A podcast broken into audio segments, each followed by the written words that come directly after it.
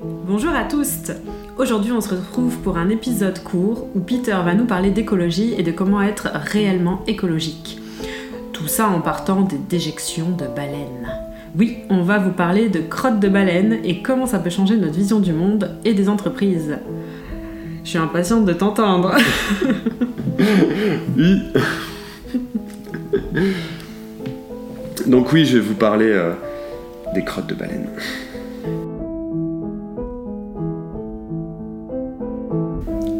Salut les terriennes et les terriens. Aujourd'hui, je t'emmène naviguer au cœur des océans à la rencontre des baleines.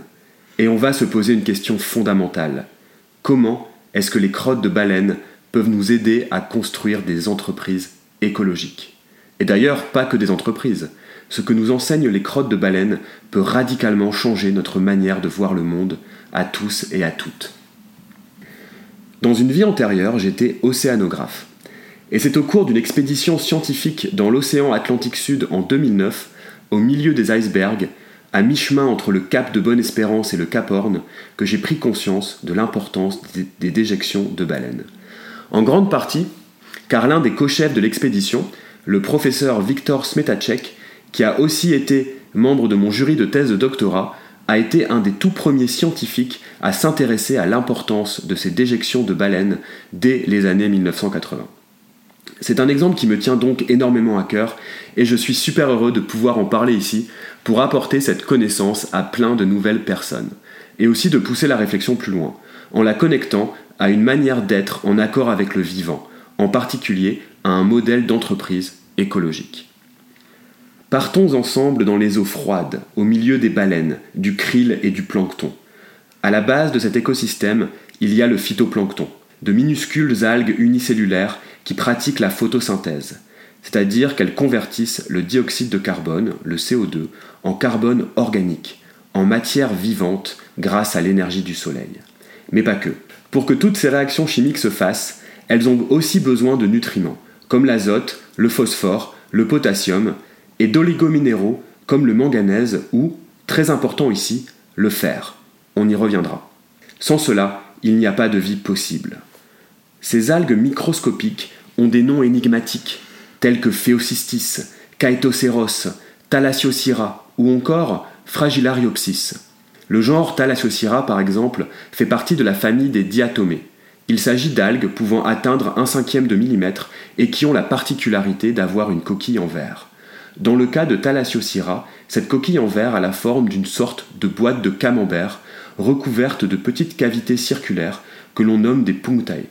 C'est vraiment magnifique et je te mets en description des liens vers des vidéos pour t'émerveiller devant la beauté de la vie microscopique des océans. Ces algues vont être la nourriture d'une multitude d'organismes marins, et notamment de petits crustacés que l'on appelle les copépodes. Les copépodes, c'est ce qui a inspiré le personnage de Plancton dans Bob l'éponge. Ils ont, ils ont un corps fuselé, deux grandes antennes et un seul œil primitif en plein milieu. Il y a plus de 14 000 espèces différentes de copépodes, mesurant un dixième de millimètre pour les plus petites, jusqu'à plusieurs millimètres pour les plus grandes. On les retrouve partout, du fond des océans jusqu'aux lacs et rivières. Il s'agit du groupe d'animaux le plus abondant de la planète, et qui sont des maillons absolument clés de tous les écosystèmes aquatiques. Dans notre petite exploration de la vie de ces eaux froides de l'océan Antarctique, on arrive maintenant à un maillon très important, en ce qui nous concerne, le krill. Le krill, du nom scientifique Dephosia superba, est une petite crevette omnivore de quelques centimètres de long. Elle se nourrit des copépodes dont je viens de te parler, mais aussi des algues microscopiques. Le krill a une chair très nourrissante et plutôt pas mal au goût. Oui, j'en ai mangé, donc je peux en témoigner. Ces krills vivent en bancs énormes et sont la source de nourriture principale de poissons, de calamars, même de phoques, mais surtout des baleines. Alors je vais te poser une question maintenant. Suite à la chasse à la baleine du 19e et du 20e siècle, qui a décimé leur population. Les baleines bleues sont passées de plus de 300 000 individus à à peine plus de 2000. Et sachant que les baleines étaient les prédatrices principales du krill, qu'est-il arrivé aux populations de krill? Ont-elles augmenté, n'ayant plus ce prédateur, ou au contraire, ont-elles diminué? Allez, je te laisse réfléchir un peu. D'un côté, on peut voir l'écosystème comme une chaîne alimentaire. Les plantes, ici les algues microscopiques dont on a parlé, le phytoplancton, sont mangés par des animaux microscopiques. par exemple les copépodes, plancton dans Bob l'éponge, qui sont mangés par des animaux un peu plus gros. Ici, il s'agit du krill, des petites crevettes de quelques centimètres de long, qui sont enfin mangées par les baleines. Si l'on retire un prédateur, on pourrait s'imaginer que la proie va proliférer. Pour donner un exemple un peu plus proche de nous, si l'on chasse les renards, alors il devrait y avoir plus de lapins. Mais la réalité est un peu plus complexe. Il y a des interactions plus subtiles et certaines espèces jouent un rôle que l'on pourrait qualifier d'ingénieurs des écosystèmes. La présence de ces espèces va être bénéfique à l'écosystème tout entier, comme les vers de terre qui aèrent les sols. Revenons à nos baleines. Pour comprendre leur rôle écologique, il faut aller regarder de plus près ce qui limite la croissance de nos microalgues dans les eaux de l'océan Antarctique. Elles ont presque tout ce qu'il faut pour se développer. Il y a de l'azote, du potassium, du phosphore, il y a même assez de soleil. Et pourtant, elles ne poussent pas beaucoup. Elles sont limitées dans leur croissance par le manque de fer. Un peu comme nous quand on a une carence d'un élément important. Ici, les microalgues sont carencées en fer. Le fer, dans les océans, vient en grande partie des rejets des fleuves, des poussières sahariennes amenées par les vents et la, pluie, de la fonte des icebergs. Alors, dans les eaux du large, loin des côtes, il n'y en a pas beaucoup. Il faut donc le recycler, et c'est exactement ce que font les baleines. Elles accumulent le fer contenu dans leur nourriture, dans le krill, et le concentrent dans leur déjection. Et oui, les crottes de baleines sont très riches en fer. Et ce n'est pas tout. Elles vont s'alimenter en profondeur et font leurs besoins quand elles se reposent dans les eaux de surface, ce qui remet le fer à disponibilité de nos micro-algues qui vivent en surface, là où il y a de la lumière. Et ce n'est toujours pas fini. Les déjections de baleines sont en plus assez liquides. Elles se dissolvent dans l'eau au lieu de couler.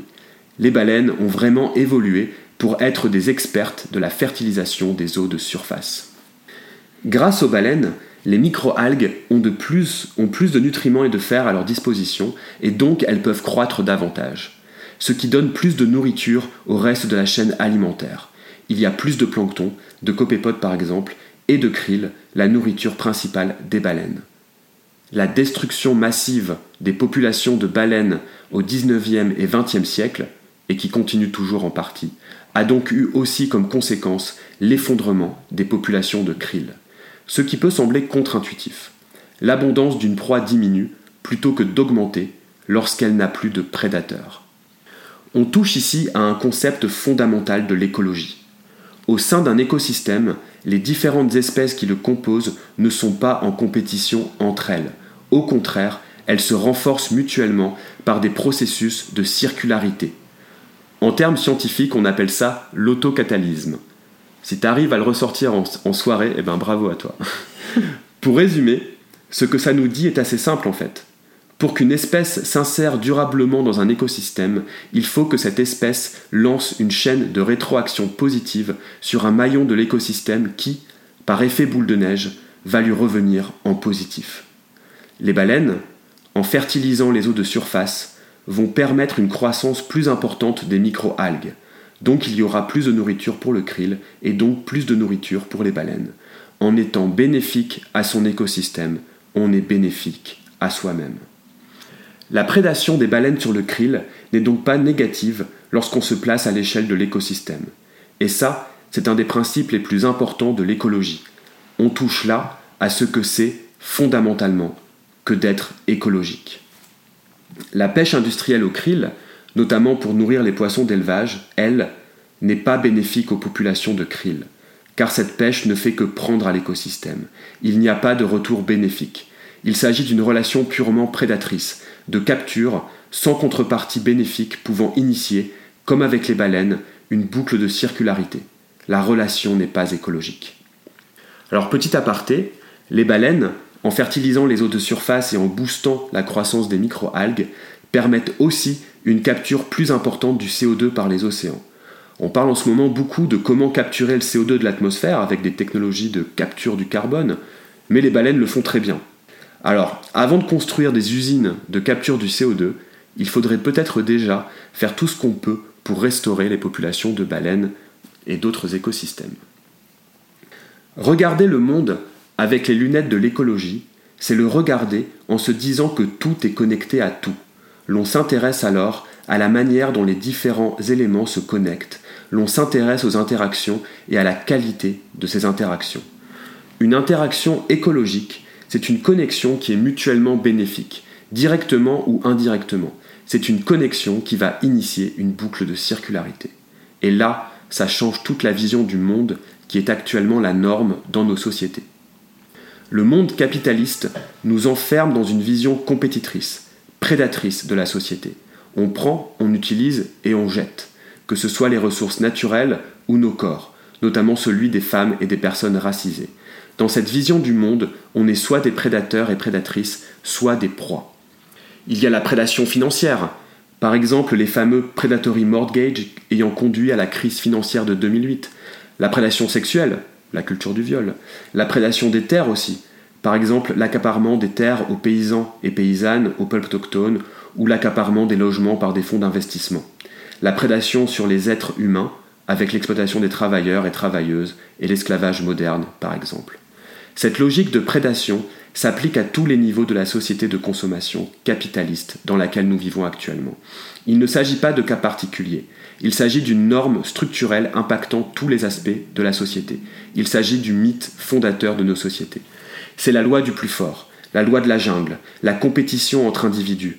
C'est comme ça, c'est naturel, c'est l'essence même de la vie. Cette vision du monde est justifiée, entre autres, par une compréhension incomplète des relations entre espèces. On regarde les relations entre proies et prédateurs avec des œillères. On y voit la compétition et la lutte individuelle pour la survie. On utilise la théorie de Darwin pour la justifier et présenter cette vision comme une loi naturelle à laquelle on ne pourrait pas échapper. Après tout, c'est la nature de l'homme d'être comme cela. Mais ce n'est pas ce que dit l'écologie, ni d'ailleurs ce que dit Darwin. Lorsque l'on dézoome, lorsque l'on se décentre et que l'on regarde le maillage des connexions au sein d'un écosystème, l'on se rend compte de la circularité des, relations, comme dans le cas des baleines et du krill. Alors, comment cette vision écologique peut-elle changer notre manière de faire? Prenons le cas du marketing par exemple. La norme est la vision de l'entonnoir de vente, en anglais le marketing funnel. On part d'une population large, le marché potentiel, et l'on va mettre en place une suite d'étapes, plus ou moins sournoises, de conversion pour pousser à l'achat, et l'on va ensuite chercher à optimiser ces étapes en utilisant, entre autres, des techniques de manipulation issues de la psychologie. L'on tend un filet sur ses clients et clientes potentiels afin d'en capturer un maximum à chaque étape jusqu'à la vente. Et cela semble parfaitement logique. Comment pourrait-il en être autrement? Si l'on veut vendre un produit, il faut bien cibler un marché, capturer l'attention, attirer ou séduire les clients ou clientes potentiels afin de les pousser à l'achat. Mais il peut en être autrement. Dans son livre The Brand Flip, Martin Neumeier propose une alternative radicale à ce marketing prédateur. Il ne s'agit plus d'appâter et de capturer un maximum de clients et clientes dans nos filets, mais de mettre en place des processus pour participer à l'émancipation d'une communauté, ou, pour utiliser le vocabulaire de Martin Neumeier, d'une tribu. En tant qu'organisation ou qu'entreprise, l'on doit, en premier lieu, identifier les groupes de personnes avec lesquels l'on va être en interaction et ensuite réfléchir à comment l'on va être utile à ce groupe, comment l'on va, par nos services, nos produits, nos actions, permettre le développement ou l'émancipation des personnes qui composent ce groupe.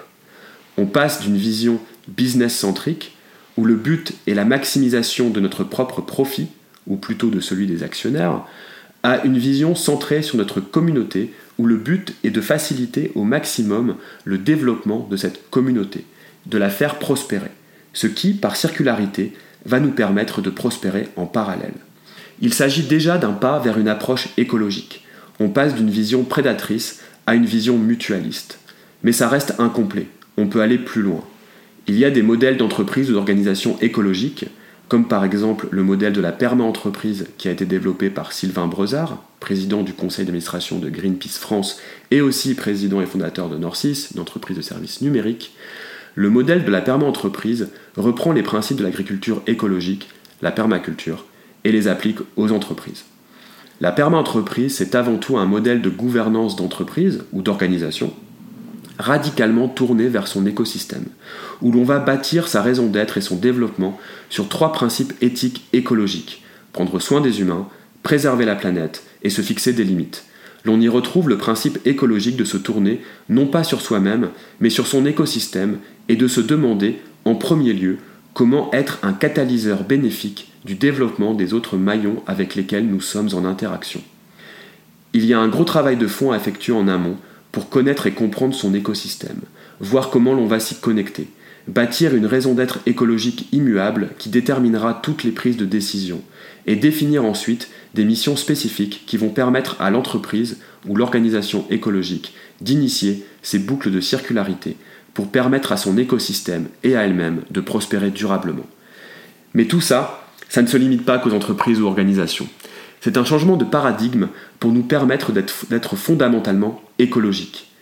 Et ça, on peut le mettre en place à toutes les échelles, de la société dans son entièreté, jusqu'à notre échelle personnelle, dans nos relations avec notre famille, nos amis. Les crottes de baleine, ça change la vie. Ce que je retiens de plus important, c'est de passer de la prédation au mutualisme. Qu'être écologique, c'est-à-dire d'être en accord avec l'endroit où l'on vit, on vit sur Terre, et toute population sur Terre, si elle veut pouvoir prospérer, survivre, enfin prospérer, ça veut dire survivre dans le temps, mm. si elle veut pouvoir prospérer, elle se doit d'être écologique. Sinon, elle est vouée à l'échec. Bah oui, parce qu'en fait, c'est vraiment comme ça que les écosystèmes ils fonctionnent. Et ces boucles euh, de rétroaction, enfin ces boucles d'autocatalysme, pour utiliser le terme un peu scientifique. Mais, ah, je l'ai pas replacé en soirée. mais en fait, quand tu regardes un petit peu les, les, manières de fonctionner, un système, visant, un système vivant, il est forcément autocatalytique. Tous les systèmes vivants, ils sont à un moment ou à un autre autocatalytiques, puisque les systèmes qui ne le sont pas, qui n'obéissent pas à ce principe, ils sont voués à, mourir en fait. Ils sont voués à, ne, à faire mourir l'écosystème dans lequel ils sont, ils sont euh, euh, inclus. Et comment tu pourrais me définir l'autocatalyse de manière très simple. Parce que c'est un mot qu'on n'entend pas tous les jours forcément, et euh, je me dis, bah, comment on peut le comprendre de manière simple? Si tu devais dire un autre mot, ou deux, trois autres mots pour définir mmh. l'autocatalyse, tu dirais quoi? Oui, bah après, d'un point de vue très simple, en fait, c'est juste de, dire euh, euh, que pour être bénéfique à soi-même, il faut être bénéfique avant tout pour les, pour les autres avec qui on est en interaction, en fait. Mais je me demande si, est-ce que moi, mon caca, il serait utile dans la mer? Est-ce qu'il y a du fer aussi mais le bah. problème, c'est qu'il va peut-être pas forcément flotter. non. la manure humaine, elle est très peu utilisée. Ça, c'est un gros problème aussi parce que nous, tout ce qu'on mange, en fait, euh, après, ça part dans les égouts et c'est euh, dégradé. C'est aussi toxique parce qu'il y a beaucoup, c'est mélangé avec beaucoup d'autres produits. Donc la manure humaine n'est pas euh, utilisable telle qu'elle, mais par contre, il y a de plus en plus de, de, recyclage de ça, d'utilisation de la manure humaine pour faire de l'épandage sur les champs, pour l'agriculture. Et effectivement, en fait, d'un point de vue écologique, c'est sur une, aberration en fait que euh, on ne réutilise pas notre caca. C'est pas très circulaire euh, comme, euh, comme économie. C'est pas. Il faudrait qu'on réutilise beaucoup plus aussi notre, nos déjections et tout ça. J'y réfléchirai. Mais de toute façon, on devrait arriver à un système d'économie circulaire ou de, complet, de zéro déchet complet. Et euh, maintenant, c'est moi qui aimerais te poser aussi une question, euh, Maria, parce que nous, euh, du coup, dans ce podcast-là, on essaie de beaucoup mélanger l'écologie avec le développement personnel. Un développement personnel écologique et révolutionnaire, hein, on ne parle pas du développement personnel libéral, capitaliste, de droite, hein, nous on n'est pas comme ça. donc, en fait, c'était un peu, voilà, qu'est-ce que tout ce que je t'ai expliqué là, ce, ce concept d'écologie, de circularité, est-ce que ça résonne euh, avec des méthodes de coaching Est-ce que ça résonne avec euh, euh, l'écologie personnelle qu'on peut entendre assez régulièrement dans le développement personnel Oui, oui, oui. Alors, nous, on a des techniques en, PNL, justement, qui sont de, par exemple, prendre en compte des parties de la personnalité et de faire communiquer les parties de la personnalité avec une autre partie de la personnalité qui va aider à régler un problème. Donc, par exemple en PNL, on peut dire euh, bah maintenant, euh, tu vas contacter la partie de toi qui est créative et tu vas lui demander comment elle peut t'aider à régler ton problème, si elle est d'accord pour t'aider, etc. Et trouver des solutions à des problèmes justement en créant des boucles de la même façon, en créant des boucles qui t'aident. Donc tu t'aides toi-même et tu vas chercher les réponses en toi pour créer ces boucles et euh, t'amener bah, vers ce que tu veux vraiment. Ouais, donc là vraiment, clairement, donc tu as des parties de, de ta personnalité et tu vas les faire euh, communiquer entre elles en tant que, que vrai écosystème. Voilà, ce que j'entends, c'est qu'effectivement, on utilise vraiment ce type de relation, de dire euh, telle partie, elle va aider telle autre, qui Mm. va ensuite aider une autre et qui va revenir positivement à la première. Donc euh, réel- une vraie écologie, donc un vrai écosystème intérieur. Exactement. Donc voilà, j'espère que cet épisode, bah, il t'a beaucoup plu, j'espère qu'il t'a intéressé, que tu réfléchis maintenant beaucoup sur le rôle du caca euh, dans euh, l'écologie, mais pas que, que justement ça aussi permet d'avoir une vision euh, de l'écologie, de ce que c'est qu'être réellement écologique, de cette notion de, déconstruction de la, de la société de prédation dans laquelle on vit pour passer vers une société de la mutualité des interactions bénéfiques au sein des écosystèmes et que nous aussi on fait partie d'un écosystème et qu'on doit trouver des manières d'être bénéfiques pour cet écosystème pour initier justement ces boucles de, de rétroaction euh, positive et bénéfique. Le prochain épisode, il sera sur le lâcher prise. Ouais. Voilà. On va aussi faire un petit épisode bonus que j'ai, qu'on a déjà enregistré, mais que j'ai pas encore euh, fini de monter sur euh, Sainte-Soline, sur les méga bassines, puisque bah, j'y étais. J'ai Mhm. participé à la manifestation euh, qui a eu lieu là-bas. On a enregistré l'épisode un peu à chaud, juste quelques jours après, donc ça fait déjà un mois. Mais euh, voilà. Mais Non, il est toujours pas monté. il est toujours pas monté, mais il va bientôt être monté. Et puis, euh, on va essayer de prendre un petit peu ce rythme de, de faire, d'intercaler des épisodes courts, peut-être deux, trois épisodes courts, avec après un épisode Un plus peu long. Plus long, ouais. Donc, si tu, si, si ça t'intéresse, et franchement, donc, euh, hésite pas à t'abonner, hésite pas à partager, c'est vachement important aussi pour nous. Donne-nous ton avis. Ouais, de donner ton avis, de, de, de mettre une note. Maintenant, on peut mettre des notes sur Spotify, on peut mettre des notes aussi sur Apple Podcast et tout. Ça permet aussi euh, de créer de la visibilité euh, à ce qu'on fait. On essaie, nous, de, de, de parler d'écologie, de réfléchir à ce que c'est que d'être écologique et comment on peut accompagner justement les personnes qui veulent devenir écologiques dans leur vie, qui veulent apporter de l'écologie dans la société et bah, de comment les accompagner, de comment les aider à, à vivre tout ça et, et à être euh, les plus écologiques possibles et être des agents de- de- du changement écologique et des agents de la révolution écologique qu'on doit absolument euh, mettre en place. Mm. Voilà, ben On vous dit à bientôt, à la prochaine. à bientôt. Prenez soin de vous.